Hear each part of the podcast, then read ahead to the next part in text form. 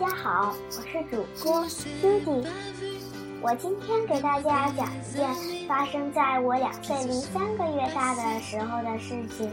那时候我刚刚上幼儿园托班不久，因为有妹妹跟我一起上幼儿园，所以我很快适应了幼儿园的生活。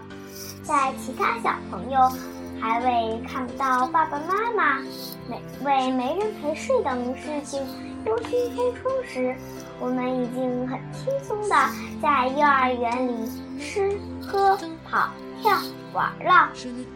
一天中午，正常到了午休时间，我和妹妹还有其他小朋友都躺在了床上，可是我怎么也睡不着。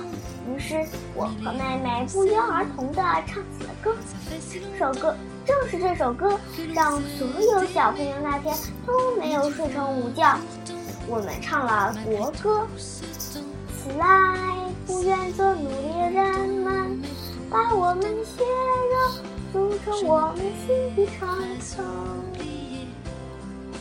放学时，老师把这件事情告诉了妈妈。妈妈居然没有责备我们，还夸我们这歌唱的很应景。